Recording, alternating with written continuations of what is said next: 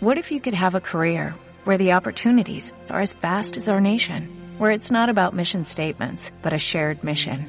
At U.S. Customs and Border Protection, we go beyond to protect more than borders, from ship to shore, air to ground, cities to local communities. CBP agents and officers are keeping people safe. Join U.S. Customs and Border Protection and go beyond for something far greater than yourself. Learn more at cbp.gov/careers.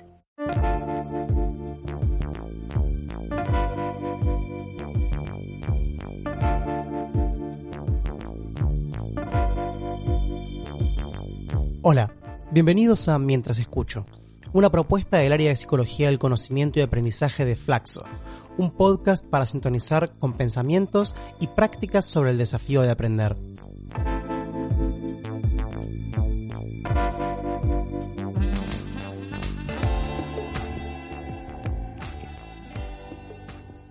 Bienvenidos a un nuevo episodio de la serie Alrededor de los Libros con Rosa Rottenberg.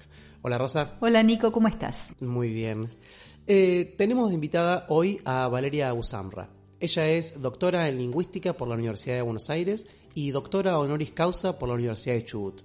Es investigadora del CONICET, profesora de la UBA y docente de posgrado en distintas universidades del país y del exterior, entre ellas nuestra casa, la Flaxo Argentina. Bienvenida Valeria. Muchas gracias Nico, gracias Rosita, un placer estar acá con ustedes. Por favor, un placer tenerte de invitada. Bueno, hoy vamos a hablar sobre los lectores del siglo XXI. Venimos hablando mucho sobre la literatura, hemos hablado ya sobre los libros de texto y hoy vamos a hablar sobre quienes leen. Vamos a hablar sobre los comprendedores incomprendidos. ¿Es así, Valeria? Así es la cosa. Parece, resulta un poco extraño, ¿no? La combinación de lectores incomprendidos, que los comprendedores incomprendidos. ¿Y qué implica comprender un texto? Bien, bueno, tenés varias horas para que te responda. Tenemos un par de minutos. Vamos nomás. Bueno, comprender un texto eh, te diría que supone a grandes rasgos algo así como una transacción. Desde un punto de vista psicolingüístico se puede definir como una transacción entre el texto y el lector, entre lo que dice específicamente y explícitamente el texto y lo que está en la mente del comprendedor. La psicología cognitiva cambió un poco este foco. Eh, durante mucho tiempo los estudios ligados al nivel textual estuvieron centrados en el texto mismo y con la psicología cognitiva y con el desarrollo de la psicolingüística a partir de los años 50 se cambia el foco y se empieza, digamos, la pregunta pasa a ser de ¿Qué pasa en el texto? ¿A qué pasa en la mente del comprendedor cuando se comprenden textos? Es por eso que lo que se dice es que es una suerte de transacción entre lo que está explícitamente, lo que se conoce como eh, información de superficie, lo explícito y todo aquello que tiene como parte del conocimiento del mundo o como background el lector. Es decir, el texto, y esto lo dice muy bien Eco, eh, es algo así como una maquinaria perezosa que le pide al lector que haga gran parte del trabajo que debería hacer. Dice, si el texto tuviera que decir todo, no terminaría nunca. Entonces, en ese sentido, se le asigna al lector eh, un, carácter muy dinámico, una responsabilidad muy importante, porque justamente lo que tiene que hacer es completar todo lo que el texto no dice. Y por eso es que se dice, se lo define inicialmente como una transacción. Ahora, ¿qué implica, qué es lo que hace un lector o un comprendedor cuando está, eh, digamos, eh, construyendo significado, porque en definitiva la comprensión de textos se trata de construir significado activamente, lo que está haciendo es poniendo en marcha una cantidad de habilidades lingüísticas y una cantidad de funciones. Es decir, que para decir que uno comprende un texto, lo que tiene que hacer es poner en marcha habilidades del nivel léxico, sintáctico, semántico, discursivo y además otras funciones como la memoria, la atención, las funciones ejecutivas, toda esta cantidad de, sus, de subprocesos subyacen a la comprensión lectora. Y eso es lo que hace que en algún punto sea tan complicado definir, más que definir, recortar eh, esto de la comprensión lectora, de qué estamos hablando cuando hablamos de comprensión de textos. Y hablar de comprensión de textos justamente implica todos estos subprocesos subyacentes. Y eso hace que uno no tenga muy claro por dónde tiene que entrar cuando tiene que entrar a analizar qué pasa con la comprensión lectora pero como podés ver implica habilidades de distinta índole y esto es lo que hizo también que durante mucho tiempo los estudios a nivel psicolingüísticos del nivel textual se retrasaran y recién empezaran como a aparecer de manera fuerte a partir de los años 80, porque nadie quería entrar en un nivel tan complejo. Cuando uno dice, bueno, comprender un texto es una habilidad compleja, eso ya de alguna manera asusta. Pero la complejidad tiene que ver con esto, con todos los factores que intervienen y con todo lo que puede ocurrir por debajo que esté afectando también la comprensión textual. Eh, evidentemente parece una actividad compleja comprender un texto eh, por todas estas capacidades que implica. Entonces te pregunto, ¿es posible enseñar a comprender un texto? Muy bien, no solamente es posible, sino que debemos enseñar a comprender textos, fundamentalmente por esto. Cuando uno habla del lenguaje, el lenguaje es algo que nos atraviesa a todos los seres humanos, es algo eh, de lo cual todos nos sentimos como nos apropiamos de algún aspecto, todos tenemos una opinión formada acerca de lo que implica el lenguaje, y esto es una enorme ventaja y una enorme desventaja. Una enorme ventaja porque a todos nos interesa lo que pasa con el lenguaje pero también es una enorme desventaja porque el recorte que después hacemos no es el mismo. ¿Qué pasa con la comprensión de textos? Si yo te tengo que decir a vos, siempre desde un punto de, vista psicolingüístico, eh, ¿qué aspectos lingüísticos o eh, qué niveles del lenguaje, de qué niveles del lenguaje uno podría hablar? Hay ciertos aspectos que están ligados a lo innato, esto lo planteó Chomsky ya hace varios años y lo que dijo fue, no es que dijo, nacemos con lenguaje y ya está, no, lo que él dijo es, nacemos con una predisposición a adquirir lenguaje, desarrollar lenguaje, que se llama competence, pero yo necesito un medio social. Sin un medio social nadie desarrolla lenguaje. Él no negaba la parte social del lenguaje. Lo que pasa es que lo que a él le interesó puntualmente fue esto, recortar esta capacidad, explicar en los términos que él explicaba, la capacidad del lenguaje, pero cuando hablamos de ciertos aspectos innatos, eh, estamos hablando de la oralidad, ¿está bien? Pero hay otra parte del lenguaje que es muy importante, que es la parte cultural del lenguaje. Leer, escribir, producir textos, comprender textos, implica habilidades culturales. ¿Qué significa que sean culturales? Que nadie nace sabiendo ni leer, ni escribir, ni siquiera con un vocabulario. El vocabulario o el, llamado diccionario mental se va constituyendo y consolidando a lo largo de toda la vida. Constantemente aprendemos nuevas palabras. Entonces, esto implica que dependen de lo cultural. Vos tenés que enseñarlo y tenés que ejercitarlo. Y el gran problema que tenemos con la comprensión lectora es esto. Por un lado, es verdad, es muy complejo e implica todos estos niveles de los que hablábamos, pero por otro lado, si no le enseñás, el chico no la desarrolla. El gran problema que tenemos es que muchas veces se da por supuesto que el chico sabe comprender porque aprendió por default.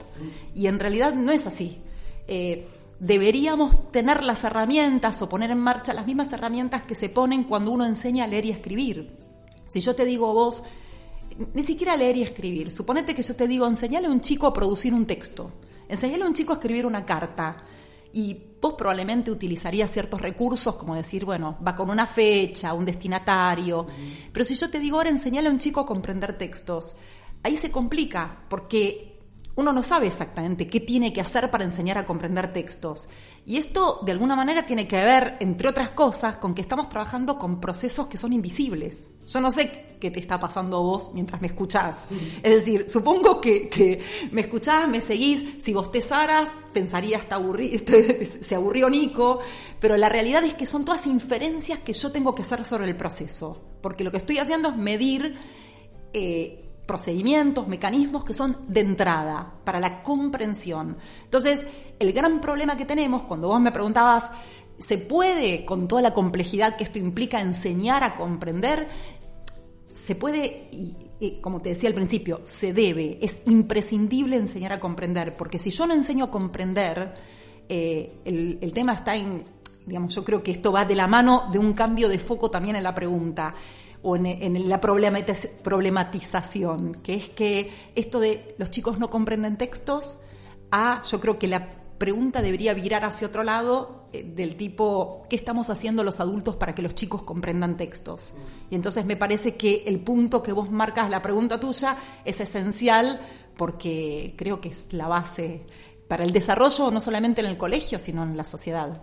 Me da la impresión Valeria, que cuando uno dice eh, los chicos no comprenden, hace una delegación absoluta de responsabilidad en el sujeto que comprende. Es decir, de alguna manera eh, quedo con las manos limpias, eh, quedo sin responsabilidad al respecto. Claro, si yo digo tengo que enseñarlo, se me complica y sobre todo tengo que saber cómo hacerlo, porque ustedes saben muy bien que hay un qué enseñar y hay un cómo hacerlo. Y son dos aspectos interrelacionados. Entonces, me parece que ahí hay una cuestión difícil que empieza por no delegar la responsabilidad en el lector y que sigue por encontrar un modo de enseñarlo.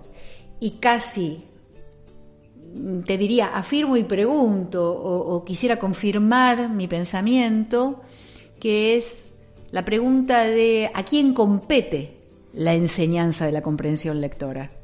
Uf, buenísima la pregunta eh, y también compleja. Creo, tomo algunas, algunas cuestiones de, tu formulación. Eh, sí, esto de delegar a mí me parece, me parecía una cuestión absolutamente injusta. Esto es lo que a mí me motivó a empezar a trabajar en... Bueno, lo que a mí me motivó es mi padre que me torturó durante muchos años diciéndome que todo me pasaba por no leer, ¿no? Entonces, en algún momento quise saber qué era esto, qué me pasaba por no leer eh, y la importancia, y la verdad que se lo agradezco, más allá de que eh, siempre se lo reprocho un poco, eh, me parece que es interesante. Pero lo otro es esta cuestión de estamos delegando en los comprendedores la responsabilidad de un aprendizaje que no depende exclusivamente de ellos. Obviamente el chico que no tiene dificultades va a aprender, así como muchos chicos muy chiquitos aprenden a leer un poco a prueba y error con algunas indicaciones que les dan.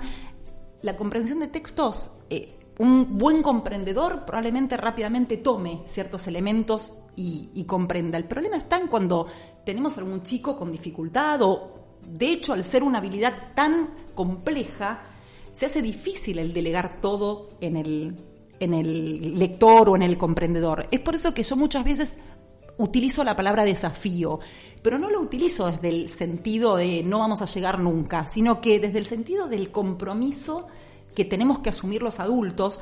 Y cuando vos preguntabas a quién compete esto, yo creo que eh, no, voy a hablar de Argentina porque creo que esto es un problema a nivel mundial, digamos, la preocupación por buenos comprendedores es mundial, pero creo que vivimos en una cadena como de culpas. En la universidad decimos, ah, en el secundario no les enseñaron, en el secundario decimos, ah, en la primaria vienen mal de la primaria, y así sucesivamente. Lo cultural y yo les diría que incluso hay estudios muy interesantes hechos por grupos de investigadoras de Argentina, como eh, Ana María Borsone, Beatriz Diuk, Celia Rosenberg, que en realidad lo que muestran es que el chico que llega a la escuela con una cantidad importante de exposiciones a situaciones de lectura, es decir, con un contexto enriquecido, desarrolla, adquiere y desarrolla mejor la lectoescritura, que es la base para la comprensión posterior, mucho más sencillamente que el que no tuvo ningún tipo de posibilidad. Es decir, que aparentemente ya la oralidad, cuando los chicos son muy chiquititos, tiene un impacto sumamente positivo en lo que es el desarrollo de habilidades más complejas posteriores. Por eso es muy difícil decir a quién compete, porque es como un sistema que debería desarrollarse ya desde muy chicos en la inserción de estos chicos es, si uno lo piensa, y acá sí hablo de Argentina, las diferencias de oportunidades educativas y las diferencias sociales eh, que nosotros estamos eh, lamentablemente acostumbrados a vivir influyen mucho en lo que es el desarrollo de estas habilidades posteriores. Entonces, si me preguntas a mí, yo creo que habría que empezar desde muy chiquitos, porque esto implica todos esos procesos previos que son necesarios para adquirir después. Pero después yo creo que un punto, y acá no es ningún tipo de afirmación acusatoria, sino que creo que no tienen por qué saberlo, me parece que hay que apuntar mucho a la formación docente y hay que tratar de transmitir todo esto que implica la comprensión lectora y enseñar a que enseñen a comprender textos, porque la verdad es que yo trabajo mucho con maestros y son cosas que uno las va dando naturalmente, pero no se dan nunca las estrategias explícitas para enseñar ¿Cómo, ¿Cómo hacer para enseñar a comprender un texto? ¿Cómo hacer para enseñar que hay información que es jerárquicamente más importante y otra que no? Hay información que tengo que enlazar con otra estableciendo lazos cohesivos. Hay ciertas cosas que espero en un texto porque es un tipo textual, no sé, un policial, o porque es una instrucción para armar un lavarropas, cosa que yo nunca puedo entender. Eh, y es eso, es empezar explícitamente a desarrollar eh, una serie de estrategias que permiten incorporar, porque el día que el chico entiende, ah, hay información jerárquicamente más importante que otra, y eso implica, eh, por ejemplo, entre otras cosas, saber hacer un resumen. Y yo de pronto digo, ¿cómo no saben cuando están terminando la universidad de hacer un resumen? Pero creo que la pregunta es quién les enseñó efectivamente a hacer un resumen en algún momento. Me diste pie con lo del lavarropas, primero te doy tranquilidad, yo tampoco sé leer un texto instructivo para el uso del lavarropas, eh, pero mm, me quedo pensando que eh, en dos cuestiones, ¿no? Una que sí estoy segura de que la, la eh, no le compete solo al profe de prácticas del lenguaje. Esta es una primera convicción, ¿no? Por lo que estás diciendo de la especificidad incluso de los textos, ¿no? Del tipo Absolutamente, me parece muy importante lo que vos destacás. Y de hecho, fíjate qué es lo que pasa en las escuelas cuando uno llega, ¿no? Muchas veces a mí me llaman para dar una capacitación en un colegio. Entonces me dicen, bueno, hacemos con los profesores de lengua, ¿no? No, con todos. Y no con todos los profesores, los maestros de primaria, las maestras de de jardín de infantes. Es decir, esto es algo que nos compete a todos. No, no, no puede ser la responsabilidad del profesor de lengua, que sí, puede ser que enseñe, no sé, lo que es la cohesión y todas estas cosas, pero desde lo, desde lo general eh, es algo, imagínense que para resolver un, problema matemático eh, hay que comprender una consigna y para entender eh, lo que pasó en algún momento de la historia lo mismo, hay que poder construir significado y para poder entender aspectos ligados a la geografía lo mismo y para entender la música lo mismo.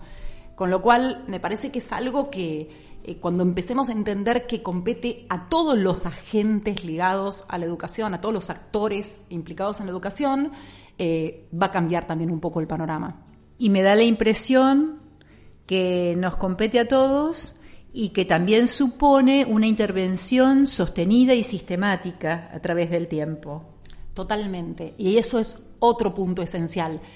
Muchas veces a mí me dicen, ay, pero yo apliqué eh, una parte de un programa, nosotros hicimos varios programas de, de, mejoramiento de la comprensión lectora, y nos dicen, apliqué durante dos meses y no vi nada ahí, no, no, son dos meses, son años. Por eso yo digo, hay que empezar desde muy chiquitos. En Inglaterra, los grupos de trabajo, por ejemplo, de la Universidad de York, que vienen estudiando mucho estas cuestiones, dicen, ¿por qué esperar a que el chico fracase a los nueve años si yo a los cuatro ya puedo empezar a trabajar desde la oralidad con aspectos que me van a mí a permitir predecir quién puede ser mejor comprendedor o peor comprendedor? Porque la oralidad correlaciona casi, llega un momento en que correlaciona casi en un punto con la escritura. Entonces, una buena habilidad de comprensión oral me va a permitir a mí vaticinar de alguna manera qué va a pasar después con la comprensión lectora. Entonces, ¿por qué no empezar a trabajar en el jardín con chicos de cuatro años desde el punto de vista de la oralidad para que después facilitarles el desarrollo de la lectoescritura? Entonces, sí, sostenido en el tiempo y sistemático. Es decir, cuando nosotros aplicamos estos programas de, mejoramiento, generalmente son de una frecuencia semanal, y sostenidos en el tiempo, por un año, dos años, tres años, porque si a mí vienen y me dicen, no, esta semana se fueron de campamento, la que viene hubo reunión de no sé qué cosa, y no sirve. Si acá no hay sistematicidad en el, en el trabajo, no, no hay resultados. Cuando hablabas antes de la necesidad de dar una capacitación de forma transversal a todas las materias, ¿no? Eh, a docentes de todas las disciplinas y hablaste puntualmente de la música. En general, se puede hablar también de las diferentes producciones artísticas como texto. Es decir, una obra de teatro como texto, una pieza musical como texto, una pintura como texto, ¿no? Como algo a ser leído y comprendido de determinada manera. Em, también habíamos estado hablando en otros podcasts que tampoco esta comprensión va a ser unívoca y menos que menos en el caso del arte. La literatura también incluida, como hablamos con Ángela Pradelli en nuestro segundo episodio. Entonces me surge la primera pregunta, esto que venimos hablando, ¿puede aplicarse también a la lectura y comprensión de productos estéticos, artísticos? Y por otro lado, y como también conversamos en otros episodios, pienso también en qué sucede con la comprensión de textos cuando estos aparecen en otros soportes, como el formato digital. Pienso en los celulares, eh, las tablets, la computadora, etc.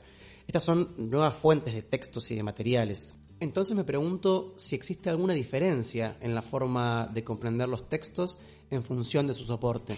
Por partes, voy por partes. Lo primero que dijiste, eh, más allá de lo que vas a encontrar personas que te dicen, no, un texto es un texto, una obra de arte, un cuadro es un cuadro, una canción es una canción, son distintos tipos de arte, es verdad, pero en el sentido de construir significado activamente, a mí me parece que las exigencias son idénticas. Vos ves un cuadro y necesariamente aplicás todo el conocimiento que tenés previo para poder entender y para poder sacar un significado de lo que te está transmitiendo. Lo mismo una canción, ¿está bien? Eh, nosotros, de hecho, en todos nuestros programas de mejoramiento de la comprensión lectora utilizamos como disparadores otros recursos que no sean exactamente textos, una historieta, un cuadro, una canción porque todo esto se integra y el procedimiento que pones en marcha es bastante similar. Tenés que construir significado aportando activamente vos lo que tenés, lo que traes. Entonces, en ese sentido, me parece importante tu observación. Voy a la otra parte de la pregunta. También en Argentina hay, muchos grupos trabajando muy fuertemente. Por ejemplo, el grupo de Débora Urín, que también está en Flaxo, eh, vienen trabajando muy fuerte en estos estudios de la comparación entre lo que es el procesamiento de textos a nivel digital y en papel. Eh, acá entra otro tema, que es el siguiente. Cuando yo digo esto que decíamos de comprendedores incomprendidos, tiene que ver, entre otras cosas, con entender todo un contexto en el que están ocurriendo estas cosas. No es decir, los chicos no comprenden y se acabó. Primero y principal, yo les puedo asegurar que si uno hace una evaluación que mida específicamente aspectos de comprensión lectora, los chicos son mejor comprendedores que lo que uno imagina. Yo creo que hay muchas más dificultades para producir un texto que para comprender un texto. Entonces, hay que, por eso digo que es importante el recorte de qué aspecto lingüístico voy a tomar. Pero además de todo, hay toda una suerte de revolución tecnológica que cambió las formas claramente de procesamiento de la información. Eh, y en esto hay un grupo de, investigadores norteamericanos como eh, Gunther Kress o Paul Guy que hacen un análisis muy interesante y dicen, bueno, cuando uno lee, en especial en las sociedades occidentales, que lee de izquierda a derecha, puntualmente y analíticamente, lo que hace es poner en marcha un procesamiento que es propio del hemisferio izquierdo, que lo que hace es procesar de manera analítica, secuencial, específica. Cuando uno analizo cuando uno procesa información en la computadora o juega un jueguito de la PlayStation, cosa que sí, además de, no poder armar lavarropas, tampoco puedo jugar a la PlayStation. No sé si la X es para pasar la pelota o es el circulito, pero cuando uno hace esto tiene que atender en paralelo a una cantidad enorme de informaciones, el que viene de atrás, el qué vas a hacer, cómo vas a pasar. Eso implica un procesamiento que no es analítico y secuencial, sino que es global, holístico, en paralelo. Es un procesamiento propio del hemisferio derecho. Si yo estoy diciendo son todos malos comprendedores, estamos diciendo que la comprensión de textos es cultural y que hay que enseñarla, pero desde muy chicos todos los chicos tienen un manejo enorme de lo que depende de las nuevas de las tecnologías, digamos. Y entonces, ¿no será que hay como un cruce entre las nuevas formas de procesamiento de la información y lo que estamos pidiendo? Entonces, en ese sentido, ya hay un primer punto. Y por otro lado, por supuesto que implica cosas muy diferentes. Vos imaginate esto, eh, un texto en papel implica una modalidad de lectura y una serie de habilidades ápticas que tienen que ver con todo lo que es el tacto, que no podés reproducir desde lo digital desde distintas cuestiones. Solamente pensar que vos tenés un libro en tus manos y por lo que te pesa más sabes por dónde vas, cuánto te queda, hasta poder dar vuelta a la página, que muchos dicen que el dar vuelta a la página regula la atención, entre otras cosas. Eh, entonces, hay una cantidad de cosas que se vienen trabajando y que muestran que es muy diferente la forma de procesamiento. Si yo te digo a vos, de hecho estamos por hacer una, una investigación así, ya la armamos y en marzo salimos a tomarla. Si yo te digo, dale un texto y preguntas a un chico en papel, te doy el mismo formato en una computadora y te doy el mismo formato en un celular, no te hay investigaciones que dicen que sí, nosotros todavía no lo sabemos y lo vamos a probar, pero estamos seguros que cambia, porque vos en un celular requerís de habilidades de memoria de trabajo muchas más, mucho más importantes que en el papel. En el papel tenés todo el texto, en el celular podés ver solo un pedacito del texto. Entonces eso ya te está cambiando y requiere un nivel atencional y de memoria que es diferente. Ahora, otra cosa es si yo te digo, bueno, analicemos qué pasa con la comprensión lectora y los hipervínculos. Cuando vos vas por una página de Google, donde ahí necesitas de unas habilidades de funciones ejecutivas, de decidir hacia dónde voy, para dónde vuelvo, muy diferentes a lo que es la lectura en un papel, porque vos te vas desviando y tenés que tener mucha habilidad de comprensión lectora para volver al eje y no, no desviarte. Y eso hay estudios que dicen, eso es más fácil y hay otros que dicen es más difícil. A mi criterio tenés que ser un gran comprendedor para poder seguir todas esas pistas y no perderte en el intento. Valeria, ahora para cerrar te voy a pedir si querés dejarnos algún tipo de reflexión final sobre la comprensión, sobre los comprendedores, esto que estuvimos charlando en el episodio de hoy. Bien, sí, siempre me parece bueno volver al comienzo, darle así como eh, algo más circular, pero me parece importante volver a destacar el carácter cultural de la comprensión de textos. Me parece que eso es lo fundamental, porque si entendemos eso y entendemos que no solamente eh, es, importante enseñar, sino que debemos, como sea enseñarlo, va a cambiar también el panorama. Eh, creo que parte de lo que tenemos que concientizarnos es de que esto es posible. Distintas investigaciones muestran que los efectos son muy beneficiosos de un trabajo de mejoramiento sistemático, como decía Rosita, sostenido en el tiempo. Eh, para eso está la investigación. No es necesario decir, ¿qué, hacemos en investigación? Evaluamos, aplicamos un programa y reevaluamos. Pero además, evaluamos y reevaluamos a un grupo que no haya pasado por ese programa para comparar un grupo experimental y un grupo control y ver que el grupo experimental mejoró de una manera significativamente mayor. Entonces, para eso está la investigación y la investigación nos dice que sí es posible mejorar la comprensión de textos. Yo no me olvido nunca más una experiencia que tuve en un lugar en Argentina, eh, una madre que vino y me dijo, yo quiero que me enseñes a leer y a escribir porque no quiero que me engañen más. Y a mí me quedó, me pegó muy fuerte y yo dije, bueno, fíjate vos cómo ella sabía lo que tenía que hacer, entre otras cosas, para poder leer críticamente o por poder, escuchar críticamente. Y creo que esto es un poco lo que tenemos que asumir, una vez más, todos los que estamos ligados al proceso eh, de educación, desde los distintos lugares, la universidad, la escuela secundaria, el jardín, los directivos. Eh, porque creo efectivamente que si logramos tener mejores comprendedores, eso no solamente va a tener un impacto muy importante en la escuela, por supuesto, que depende de, las habilidades de comprensión de los chicos, sino que también hace a lo que es la vida cotidiana de las personas, porque lo que toda sociedad, todo sistema educativo y toda sociedad anhela es tener justamente comprendedores críticos. Totalmente de acuerdo. Rosa. Me quedo pensando que en la base de todo aprendizaje está la comprensión que el propósito en sí mismo no es la comprensión, eh, pero que sin comprensión no hay aprendizaje. Absolutamente, estamos de acuerdo. Por supuesto. Bueno, gracias por la invitación, fue muy lindo. Gracias Valeria por venir, gracias Rosa. Eh, un gusto y seguimos trabajando y seguimos conociendo y comprendiendo más cosas. Así es. Bueno, mi nombre es Nicolás Gugliuni y nos escuchamos en el próximo episodio de esta serie que es Alrededor de los Libros.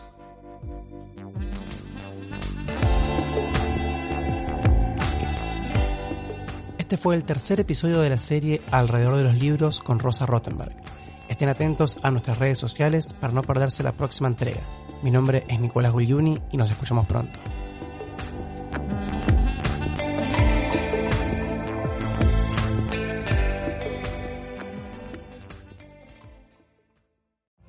Every day, we rise, challenging ourselves to work for what we believe in. At U.S. Border Patrol, protecting our borders is more than a job, it's a calling. Agents answer the call, working together to keep our country and communities safe. If you're ready for a new mission, join U.S. Border Patrol and go beyond. Learn more at cbp.gov/careers.